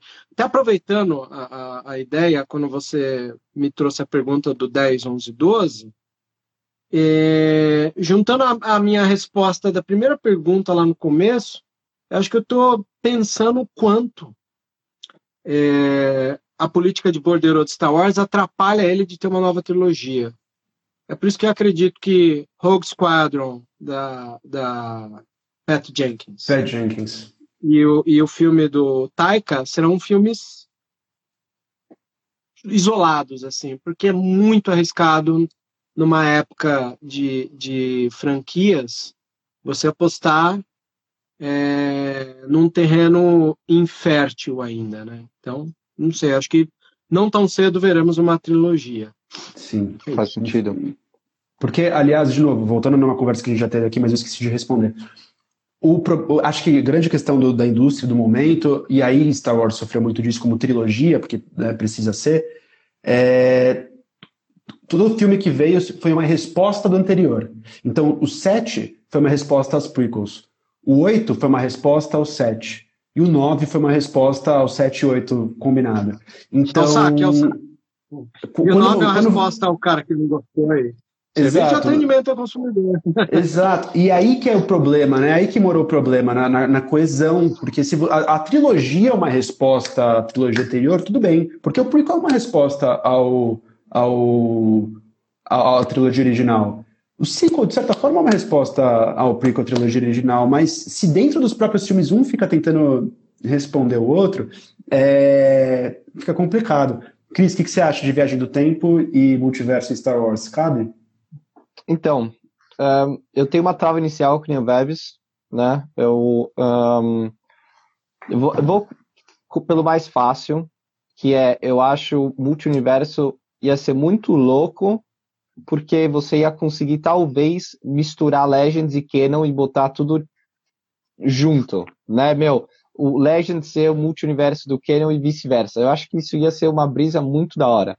Mas eu tenho a trava é, um, porque justamente você cria esse ser absurdo, né? E ser muito fácil você criar esse ser absurdo, né? Que eu acho que Star Wars fica um pouco arrega demais, você ter juntar poder da força junto com o poder do tempo ainda. Então acho que uhum. né, você começa a elevar muito o nível. Eu acho que você vai para um problema que eu adoro anime, mas que eu acho que às vezes é um problema de. E Dragon Ball, para mim, é, é uma representação clássica disso, de você tem que levar o tempo todo o nível, que uma hora você fala, aí até onde eu vou, entendeu? O, o, se for pensar, o Goku, a primeira vez que virou Super Saiyajin, era tipo a coisa mais mítica da galáxia, assim, que ninguém imaginava. Hoje os caras são Deus que em dois segundos o cara já Super Saiyajin Deus, e é isso, entendeu?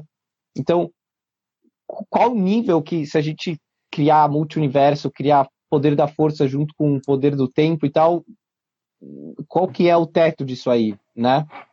Eu e isso tá, é too much. E isso está tudo a ver com coisas que a gente já falou aqui hoje, né? É o sempre o, o, o é, é, aumentar a aposta, como o Sequels aumentou, é, como o, o, Dragon Ball fez. É, parece inevitável, parece que a história quer, tem que sempre ser maior. Talvez não seja, talvez uma história menor, que eu acho que um standalone, um filme solo pode ser, Sim.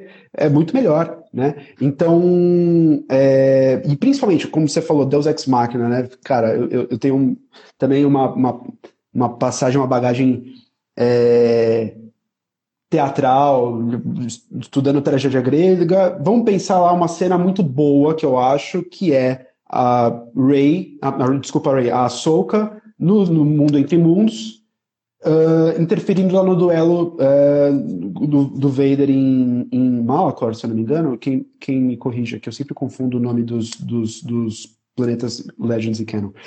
É, quando ela interfere lá, isso é total Deus Ex Machina. Você precisa de um, você tem uma resposta dentro daquela da cena que não tem uma explicação. Você precisa salvar o personagem, você precisa é, de alguma coisa externa. Então você traz uma coisa super poderosa que abre um portal e vem e resolve e sai e volta. Uh, Deus Ex Machina funciona no, na tragédia grega porque é a vontade dos deuses, né? Então é um deus que vai lá e interfere. Mas e quando em Star Wars não é um deus, é a Ahsoka? Amo a Ahsoka, acho que a história foi muito bem feita, acho que Rebels é muito bom, é... e esse arco do, do mundo entre mundos é muito bom. Mas abre, é, é, é, perigoso, né? Abrir esse lugar para Ahsoka poder ser esse deus que vem de fora e resolve um problema. Diga e eu acho uma outra coisa também, um, Star Wars já tem muito conteúdo para a gente, ou para a franquia como um todo, identificar os seus highlights, né, o seu ponto auge, assim. Eu acho que tem isso um pouco em Senhor dos Anéis nos filmes, que a, hum, a, a, terceira, bata a, a, terceira batalha da, do Retorno do Rei é o ponto mais épico que você tem na era de, de Senhor dos Anéis, eu digo na timeline de Senhor dos Anéis na terceira uhum. era, né?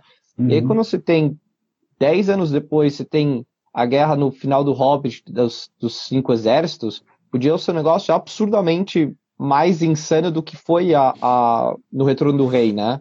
Mas acabou não sendo. Eu, pessoalmente, não acho que é melhor. Eu conheço outras pessoas também, outros fãs que a gente conversou e que a galera falou, meu, os caras deram uma pachada de bola porque não podia fazer o Retorno do Rei parecer barato, né? Uhum.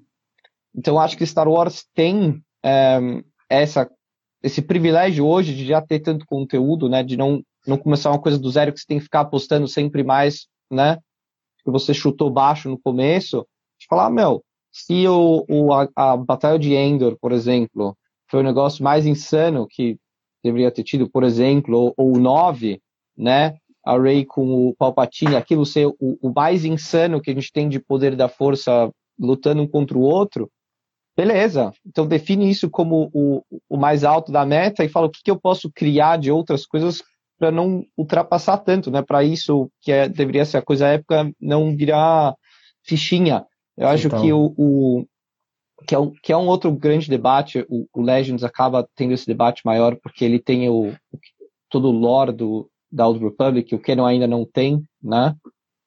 Que é essa que a galera também se acha fácil essa discussão o quão os Siths antigos, esses ancestrais, são ou não mais fortes do que os Siths modernos, né? Então, é, tem essa discussão muito grande, que é, que é super interessante também, de, de beleza, o Palpatine talvez seja considerado o maior de todos, mas o quanto que os Siths antigos têm uns poderes que são insanamente, são muito mais insanos do que os, os modernos tiveram, e aí você fica nesse um balança para um lado, um balança para o outro, e você chega num equilíbrio assim, né? É, que é interessante. É, legal você ter falado do Palpatine agora e tendo, tendo usado há minutos atrás o exemplo de Dragon Ball. Porque Sim. pouco adianta você ter um, um Sith mil vezes mais poderoso que o Palpatine, sendo que o Palpatine vai lá e matou o mestre dele dormindo. Então, fica uma coisa meio do tipo, e aí? quem domina a situação, quem jogou sujo e deixou para trás uma situação que deveria ser de vergonha, mas ele foi assim que ele tomou o poder? Sei, depois se escondeu nas sombras da política, né? Então é, é um assunto delicado mesmo. Talvez, talvez justamente porque ele matou o mestre no, no sonho, né, dormindo, foi porque o, o Plagueis escolheu ele, né? Porque ele é o Sith moderno. Ele é o cara que os Sith precisavam para dar o golpe. Que é o cara sujo, é o cara da política, é o cara que não, não precisa lutar, né? É, o, o Plagueis, para quem não sabe, também escolheu o Palpatine porque ele era humanoide, né? Que ele enxergou Sim. a política da sua época e falou, cara, um, um, um, né, um, um bife ou um outro ser que não seja humanoide não vai ter o poder, né? Ele falava que o, o Sith moderno ele tem que ser um político, ele tem que ser um cara político e não mais um, um assassino tipo Darth Maul ou, ou um lutador, né? Um guerreiro. Tinha que ser um cara da política. Então, talvez por isso o Palpatine aproveitou ou, ou se tornou o que foi porque ele estava no melhor momento, né? Ele encaixou aí... com, com a sua com o seu momento histórico. E aí o que você trouxe eu acho maravilhoso, que a gente já engata na próxima pergunta é, que a gente recebeu. Uh, nessa tentativa de sempre tentar aumentar o nível de luta de Saiyajin 1, 2, 3, 4, 5, a gente perde a oportunidade de contar histórias com um escopo menor, mas que tem tanto valor quanto. A gente não está falando mais de briga de poder, de poderzinho, fazer coisa levitar, soltar raio. Por exemplo, aquela ideia, o Starkiller, né, do, do, do, do, universo expandido. Amo aqueles jogos do Force Unleashed. Mas, por exemplo, ele derrubar um Star Destroyer com a força, que é uma coisa que, as pessoas queriam ver o Luke fazendo no, no sequels, eu falo assim, gente, mas não precisa disso. É o que você falou. Você seta lá atrás que o Palpatine, o, o Anakin eram os mais poderosos, como você vai poder depois fazer uma coisa acima disso. Então fica complicado. Se você procurar outros caminhos e contar histórias políticas, então, por exemplo, o, o Palpatine como um homem hábil de política, ele toma o poder através disso, não através da força bruta. Então, é, se muda o escopo, se muda a direção, Star Wars tem muito caminho para agir. Porque aí, voltando à pergunta de se cabe multiverso, se cabe é, é, viagem no tempo, eu acho que tudo cabe em Star Wars. É, eu, eu não, não sou partidário daquelas pessoas que falam que ah, isso não, não encaixa em Star Wars. Isso é estranho para Star Wars. Tipo, é estranho ver os mods lá do Boba Fett, tipo anos 50, de bike colorida. É estranho ver, sei lá, qualquer coisa, o jazz tocando. Eu falo assim, não, Star Wars cabe tudo, é uma galáxia. Pode ser como a nossa. Cabe em qualquer coisa. A questão é a execução. Então, cabe viagem no tempo? Cabe. Cabe uma história política que não envolva força? Cabe. E aí é uma pergunta que mandaram pra gente. E se Star Wars lançasse uma série de intriga política estilo Game of Thrones na época do Senado? Eu adoraria. Aliás, eu gostaria mais do que no Senado. Eu gostaria, tipo, em Old Republic ou no futuro. Vamos parar de ficar falando daqueles lugares que a gente já conhece, que é confortável. Star Wars tem um problema, porque ele é muito autorreferencial. Ele tá sempre Sim. se citando. Então, a gente pode abandonar Até isso e contar histórias é, é, mas é o problema da indústria, né, no geral. É. Mas, cara, é, eu concordo plenamente contigo. É sempre a maneira de você aplicar as ideias que vão ditar a regra do quanto foi bem adaptado ou não, né? Mas tudo a gente pode analisar qual é a, a atmosfera que se vê. Você citou Star Killer. Cara, o que é o Star Killer se não um personagem é, feito depois de que God of War ditou as regras de como deveriam ser os jogos na plataforma.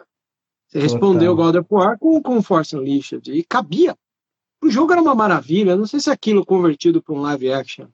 Talvez no máximo um, um desenho animado, como foi o Clone Wars 2D, quando o Mace Windu lá, vai, lá e, e destrói androides no meio da névoa que ele cai no chão. É todo o God of War, aquela, aquela sequência do, do Mace Windu no, no, no Clone Wars 2D. E ali a liberdade poética se fez valer, né? É, eu não vejo problemas quanto a isso, não. Acho que ali coube, né? Porque o, o universo ao redor ali foi propenso. E a Kate mandou um comentário aqui, a, a Kate Scarpa, ela falou é, sobre uh, já ter sido o Visions, Star Wars Visions, o desenho, uma abertura dessa possibilidade de multiverso. Eu adoro isso. Porque é contar coisas que estão fora daquele universo. Como a gente estava falando, existe o universo do Legends, existe o universo do Canon, existe talvez um outro, uma dezena de universos que o Visions vai contar a história dessas dezenas de universos. É. Então e acho que Star Wars precisa disso. Né, o formato antologia facilita isso também, né, como foi o caso do Visions. Sim. Eu acho que o, o Visions é um bom exemplo disso e, e uma coisa que a gente também não precisa necessariamente esquecer, mas que a gente por influência da Marvel, esquece, né? Os multiversos não, não necessariamente precisam se conectar, né? A gente Sim. vê um pouco isso. Eu, pelo menos, eu não sou maior, não sou especialista em Marvel, mas eu vejo um pouco isso no, na Marvel um pouco, né? Mas não necessariamente é um fato, né? Não precisa, a gente não precisa conectar todos os multiversos em uma espiral só, né? Eles podem correr em paralelo. Esse dá margem para abrir várias histórias antológicas diferentes, alternativas para quem estiver aberto para isso, né? Para quem quiser sair dessa linha principal. E, e aí também já puxando de novo para a pergunta aí da, da série de política, eu concordo, eu acho que Clone Wars já foi um pouco isso, né? Uhum. Clone Wars tem bastante série política, eu acho que é, a gente tem os outros livros também, pré-episódio 1, assim, que contam um pouco essa história de como que a gente chegou na crise de Nabu. É, mas agora, puder voltar para o Old Republic, trazer uma coisa na telha assim, é, ia ser muito louco, porque Game of Thrones é basicamente a galera se matando e correndo atrás de poder, né? Não só para ver de novo uma república cair ou essas coisas clássicas que a gente já vê tanto. O, o imperador do Império Sith tinha um Dark Council, né? Então ele tinha uns 10 Siths abaixo dele, que eram meio que esse, esse conselho de ministros dele, assim, mas que ele entra, é, só enfiava briga entre eles, porque ele, o medo dele era justamente que eles se juntassem e, e tirassem ele, né? Então, eu acho que, e Sith como não tem lei, e, meu, sangue corre solto ali, ia ser muito louco ter uma série assim, a gente vê intriga política de Sif contra Sif dentro de um Império Sif que, meu, não tem regra, eu acho que ia ser muito irado. Mas enfim, mas aí a gente teria que voltar de novo para Old Republic e aí é uma outra história de amor minha. E eu tô super junto. E isso entra numa pergunta. Tô aqui emendando as perguntas porque tem coisas muito boas que se conectam com isso. É, algo impede um Sith de ter um sabre não vermelho e se passar pro Jedi entre os Jedi? Intrigas. Cara, imagine isso, um Sith, um Sith Stealth que tá lá, ele faz parte da, vamos supor que seja depois do da Old Republic, já a regra de dois, mas sim, um Sith sem sabre vermelho. É, vamos falar so, sobre isso. O que vocês acham? Assim, primeiro, a resposta canônica e Legends para essa pergunta, e o que, que vocês acham que isso é bom, é ruim, o que, que isso significa, que seria legal de explorar? É? Eu, eu vou até me abster de pensar em canônico e, e, Legends para dizer o quanto realmente, quando Star Wars quebra algumas barreiras do que a gente diz dogmático, é, ele transcende, né? Visions. Então, o, o, Visions é um pouco disso, né? O Visions começa com uma história de um Sith caçando o Sith. Uma coisa que deu um brain explode. Eu falei, peraí, o cara aí tá caçando o samurai. Aí o samurai vai lá e saca o sabre dele vermelho também. Caraca, bicho, briga de cachorro grande, né?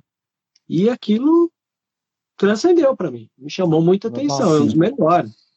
Ou, é, já que é, é, essa pergunta foi formulada, tem Visions também, dentro dessa antologia, a, aquela hora do, do, da fabricante dos sabres, né? Que, que é pega de surpresa quando a galera vai lá e né? Eu amo aquele episódio. Momento Cubidu, né? Eu sou, eu sou tal cara, caramba, funciona bem isso. isso Para mim, quando tem esses reviravoltas, é uma maneira de você reaquecer formatos narrativos que funcionam bem. Subverter a expectativa. Não deixa de ser política, né? É, não deixa de ser político, como falou. Uhum. Cris? Um, eu acho que ia ser super interessante. Eu acho que um, tem, assim, se a gente quiser também, porque a pergunta eu lembro que ela foi um pouco também de lore, né? Ela, tipo, uhum. tem, tem uma brecha aí pra gente, tipo, explicar um pouco o lore. Um, o Legends, essa brincadeira é mais complexa, porque tem mais conteúdo, né, feito dessa era antiga que tinha tanto Sith, né? E, e eu acho que a regra de dois, indo para um pouco que o Vebs falou, a regra de dois que ficou tão clássica durante os filmes, cria essa barreira de como assim, você só tem um é óbvio que ele só vai caçar Jedi, por que o Sith vai caçar a si mesmo, né? Numa uhum. outra era que você não tinha esse esse limite que era é, justamente o problema e por isso que a ordem de dois foi criada, né? Porque o Darth Bane olhou para isso e falou: Meu, a gente nunca vai para frente aqui, então eu vou matar todo mundo mesmo e só vou ficar eu e mais alguém para gente concentrar conteúdo e essa pessoa destruir o resto, né? Mas Politicamente, isso já aconteceu com uma família chamada Corleone, né? Não sei se vocês lembram. Tem vários paralelos aí, cara. O Sith é, parece que eles inovaram nessa história aí, mas isso já é o mais velho que a roda. Sim, mas sim, lá. Né? É, mas em mim, mas falando um pouco de ter o sabre vermelho ou não, né? Um, o, o, no Legends tem além da questão técnica do sabre em si, né? Porque no Legends, para quem não sabe, o, sa o sabre, o Sith usam sabres, o cristal sintético, não é um sabre natural que, que vem natura, que nem o Jedi, né? Porque na época os Jedi controlavam todos os planetas que tinham as minas de cristais, então os Siths, os Siths que foram isolados, né, que foram exilados, é, ou melhor dizendo, os Jedi que foram exilados, que se tornaram os primeiros Sith ou Dark Jedi na época, é, não tiveram outra alternativa de criar os próprios sabres, né, os próprios é, é, cristais, e, e, os primeiros foram todos feitos vermelhos, né? Então a primeira cor que você cria, né, é, de um sabre sintético é o vermelho, e isso marcou também muito, muito eles, né? Como, como imagem mesmo, branding praticamente de, meu, sou é, sabre vermelho para se distanciar do Jedi, né? E, e aí entra a parte cultural que ficou muito forte também nessa narrativa, é, que é o, o, o Sith usar o vermelho para um se distanciar do Jedi e dois, muitos Sith acreditavam que o, o sabre era, não era uma arma deles ou era uma arma desnecessária, né? Então acabou virando um, uma um mock, né? Tipo você provocar o Jedi usando o, a arma do Jedi com uma outra cor, né? Com essa cor vermelha é, é, como status de provocação. Então isso se deu ao longo do tempo, mesmo com uma cultura. Então é, eu acho difícil nessa narrativa e um Sith de fato ele talvez teria um segundo sabre azul só para pagar de stealth mesmo mas ele sempre teria o seu original vermelho. É, outra coisa, por exemplo, o Exar Kun, que é um, que é um outro personagem que vira, caiu para o lado negro, mas fora da ordem Sith, ele usou um sabre duplo azul, né? Que era o sabre Jedi dele na época. É, então isso também ficou marcado. Então é um pouco de cultura mesmo, é uma questão cultural. O cara que não não se apropriou, não conhecia essa cultura Sith, não se importou em usar o sabre azul, sabre duplo que depois tem uma outra super história, tem outro lore, por que o Jedi depois não usam sabre duplo, justamente por causa dele, e o Darth Maul usa um sabre duplo também por causa dele, enfim. Isso a gente discute em outro momento. É, mas você tem essa barreira realmente cultural. Acho que um Sith não, não, não ficaria tão próximo da Ordem Jedi, porque eles são feitos para odiar o Jedi e o estilo de vida Jedi é completamente oposto ao estilo de vida Sith. Então eu acho difícil ele aturar isso, né? Um, por, por muito tempo. E outra coisa também, antes de eu passar a bola para você, Pedro, eu já estou falando bastante, é o Sith desde o Darth Bane, quando começou essa ordem de dois, ele, ele instiga essa cultura do Sith trabalhar meio como puppet master, né?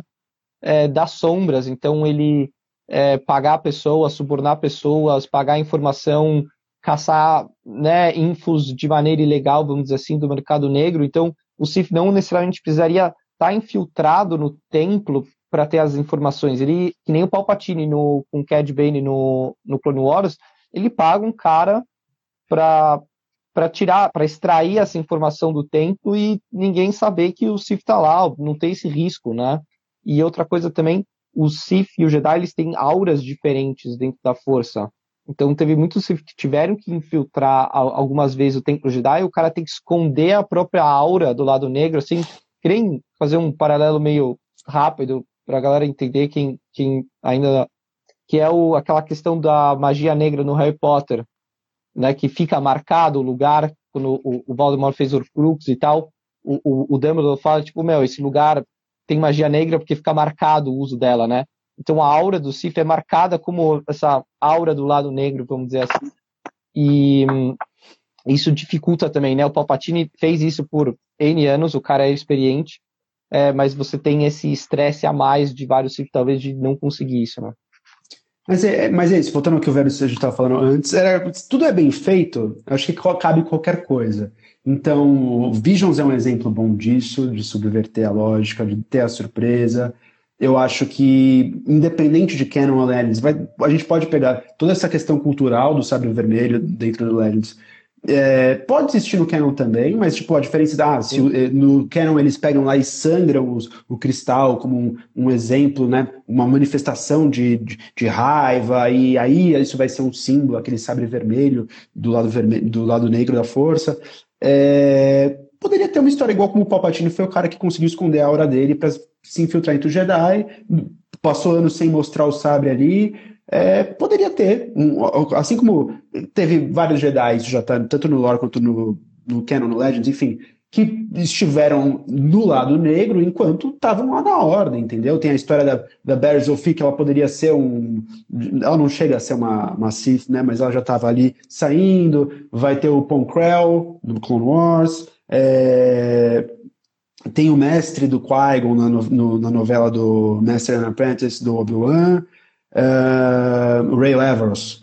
Então, tipo, tem vários exemplos de caras que poderiam estar já dentro da doutrina Sith, mas eles se guardaram, fizeram stealth lá, guardaram o sabre na cor original. O Dukan poderia ter mantido o sabre original dele, que é o mesmo sabre que ele usava, não ter sangrado o cristal, ou ter trocado por um cristal, sintético, aí depende do lore, né? Eu acho que tanto faz. Mas, bom, você tem alguma coisa para complementar disso, é, Vélez? Tranquilo.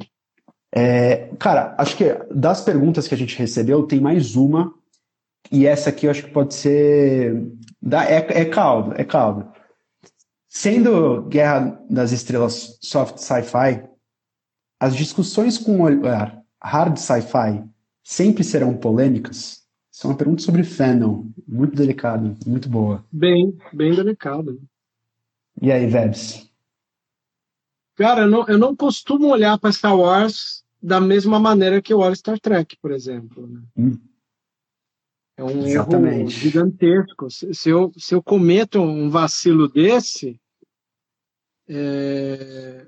porque uma obra como Star Wars, ela exige de mim uma suspensão de crença, né, uma suspensão de verossimilhança, diferente da suspensão que eu uso para analisar Star Trek. Nota. Então, é, acho que até talvez por isso que boa parte dos criadores de Star Wars sempre gostam de, de pôr o rótulo no vidro de uh, Space Opera, né? Sim. Porque a Space Opera ainda está ligado à repetição de fórmulas de jornada do herói, né, do Campbell quanto que o Star Trek, um Duna, ele já vai para um outro campo. É, é, aliás, é uma das coisas que o Villeneuve fez de bom ao fazer essa primeira parte de Duna no cinema é fugir da jornada do herói e trabalhar principalmente uma questão ali de, de ético, sabe? É, é, de, de etnias, sabe? Quando você vai sair da narrativa da família real para entender o que é pé na areia e Fremen. Nota, tem um peso ali de sci-fi diferente. Eu não posso, é, por mais que por mais que Duna está contido em Star Wars, eu não posso olhar com óculos que eu uso para ver Star Wars, eu não posso usar o mesmo óculos para ver Duna. Eu posso perder momentos sublimes assim com essa observação errada. Christian? É, eu concordo com o Vebs. Um, eu, eu acho que a gente não pode olhar os dois com a mesma lente, porque eles não são, eles não têm a mesma proposta na origem, né? Acho que o Star Wars, beleza, ele sempre vai ser sci-fi, porque ele é futurismo e, e, e todos esses elementos que o sci-fi tem, mas ele, por outro lado, é, é isso, é, é, é também a fantasia a space opera, né? Ele, ele, ele não é tão hardcore, ele não quer ser isso, né? E, e o Star Trek, talvez como o maior deles, né, do outro lado é, mano, o sci-fi hardcore tentando ser o mais físico e correto possível, né? É, dentro, dentro do possível. Então, é, é, sempre vai ser, e eu acho que a gente tem que assumir isso. Quem, quem é fã de Star Wars, que nunca vai ser hardcore sci-fi, né? A proposta da origem é outra, né? É, por isso que eu acho, eu não sei, eu acho que o Bebs também, conhecendo ele, que é essa intriga de trackers de Star Trek, Star Wars, eu acho que, tipo, beleza, mas uma hora não cabe mais, porque a proposta das coisas são diferentes, né? Essa rixa que tem tanto, enfim. Tá mas tem mais fora do país, né? dentro do país, sim, aqui no sim, Brasil a gente, sim. graças a Deus, as não pessoas tem, é, que curtem uma curtem o outro, estão no mesmo eu ambiente. Pensei, eu pensei no global agora, né? Sim. Então, nesse sentido, ó, eu, eu, gosto sempre de vir para discordar, não estou aqui para facilitar. Eu só, eu penso assim, Star Wars pode ser igual gente. Tudo que Star Wars quiser. Identidade de Star Wars é uma coisa mutável. Ela não é escrita em pedra. Ela pode se renovar. Ela pode ter várias facetas. Ela pode ser líquida, como a gente estava falando mais cedo. Então, uh, rotular Star Wars e prender ela, a essência de soft sci-fi, é você, de certa forma, limitar. Na minha opinião, na minha opinião, limitar Star Wars e, ainda por cima, dar pretexto e argumento para as pessoas que querem sempre trazer Star Wars mais para perto de soft sci-fi longe de hard sci-fi. Então, por exemplo, é, comentários que foram feitos na época dos prequels, não vamos nem falar de agora para não ser polêmico. Eu lembro, eu estava lá prequel é muito é, político. E tem pessoas que eu. Ó, Érico Borgo, um cara que eu amo, amo, amo, falando que ele não gosta dos prequels porque prequels é político. Mas peraí. O Star Wars, a trilogia original também era política. Tava nas entrelinhas. Os prequels, ele trouxe um pouco mais à tona, mas aí você criou essa barreira de que Star Wars é space opera, soft sci-fi, novelona, Flash Gordon, não pode ser mais é, político, não pode ser mais denso, não pode ter mais nuances. Eu acho que essa ideia de caixinha, e aí isso é uma questão do homem, né? A gente vai falar de Aristóteles, uma tradição, a, o homem precisa colocar label, precisa colocar rótulo, o cara precisa colocar, entender, analisar, para o mundo fazer sentido e ser mais fácil. Mas não precisa. Eu acho que, por exemplo, existe, existem séries de hard sci-fi hoje. Uh, meu irmão gosta de uma série que se chama The Expanse, na Amazon Prime. É uma série que ela é de hard sci-fi, e é aquele hard sci-fi assim, assim, pro nerd, bem nerd. É aquela série que vai ser intriga política, tipo Battlestar Galactica, enfim. Galera que tá aí pode mandar um comentário, inclusive, oi de novo para quem chegou agora, para quem tá aqui com a gente desde sempre, muito obrigado pela presença.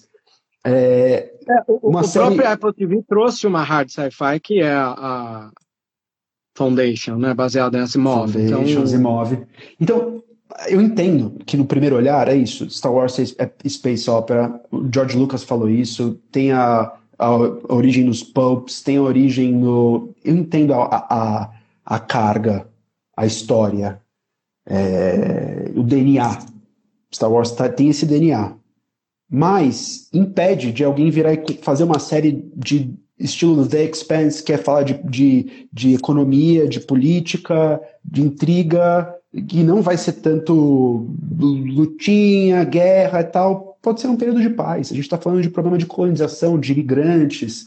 Então, tipo, Star Wars pode ser hard sci-fi, se quiser. Mas os fãs têm que aceitar também. E aí é aquela discussão do fandom de novo. A gente quer que Star Wars seja o que a gente quer, né? Que a gente se acostumou, que Sim. a gente gosta, que a gente se apegou. Por que, que a gente gosta de Star Wars? Ah, eu gosto de Star Wars por causa disso, disso, disso. Alguém pode gostar de Star Wars porque é exatamente o soft sci-fi. E aí, quando você vai pro hard sci-fi, a pessoa, opa, mas aí a gente entra numa discussão nova sobre o futuro, que é streaming dá a possibilidade deles fazerem diversas, diversos produtos, cada um para o seu nicho. Então você pode ter uma série de hard sci-fi de Star Wars.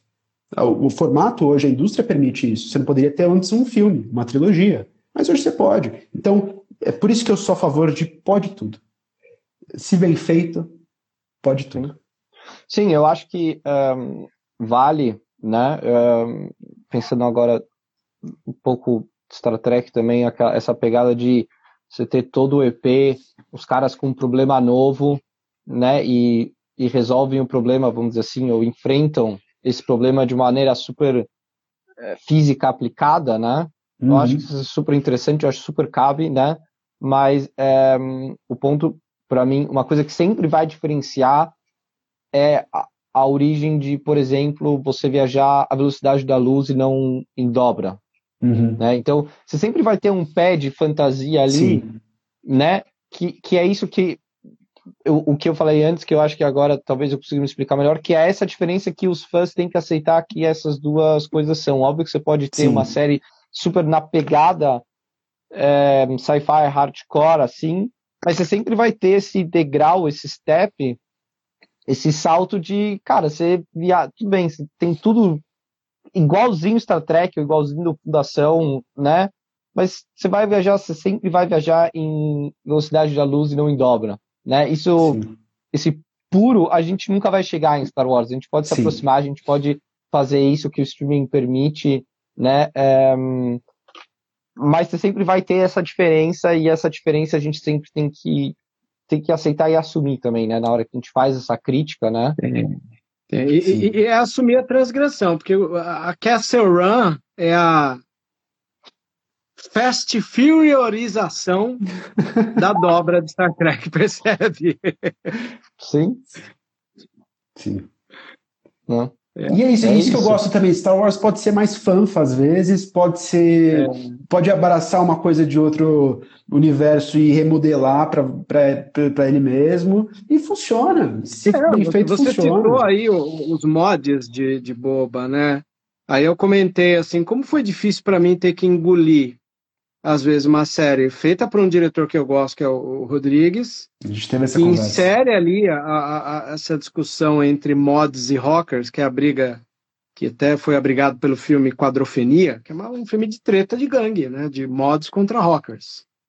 E ele vai lá e abriga mods, que ironicamente tem o sentido dúbio de modificados e mods de modernos, que é a gangue da, da dos fãs de Faces e, e The Jam né? E ver isso em Star Wars aplicado no formato galhofa e não funcionou, não sei te dizer. Tinha tudo para me agradar, mas não me agradou. Então, aí, de novo, eu acho que é muito mais execução. Foi experimentado, né? Teve o erro de execução, teve. Mas eu acho que assim, eu tenho que valorizar o experimento. Essa é a realidade. É isso. Uh, cara, eu acho que agora a gente já acabou com todas as nossas perguntas uh, que a gente recebeu das nossas caixinhas essa semana. Uh, eu queria agradecer todo mundo que está aqui com a gente até agora, desde o começo. É, quem está entrando agora, é, muita gente entrando agora aqui, o Ângelo, o Thiago, enfim, pessoal que entrou agora, desculpa. É, Volta aí, vê o vídeo né, que vai ficar disponível, né? Volta aí, o vídeo vai ficar disponível. Inclusive, a gente queria falar, para você que está aqui agora, que se você quiser depois acompanhar esse episódio inteiro, essa conversa inteira que a gente teve aqui ao vivo, nos, nas nossas plataformas de streaming, a gente vai disponibilizar o áudio em formato de episódio.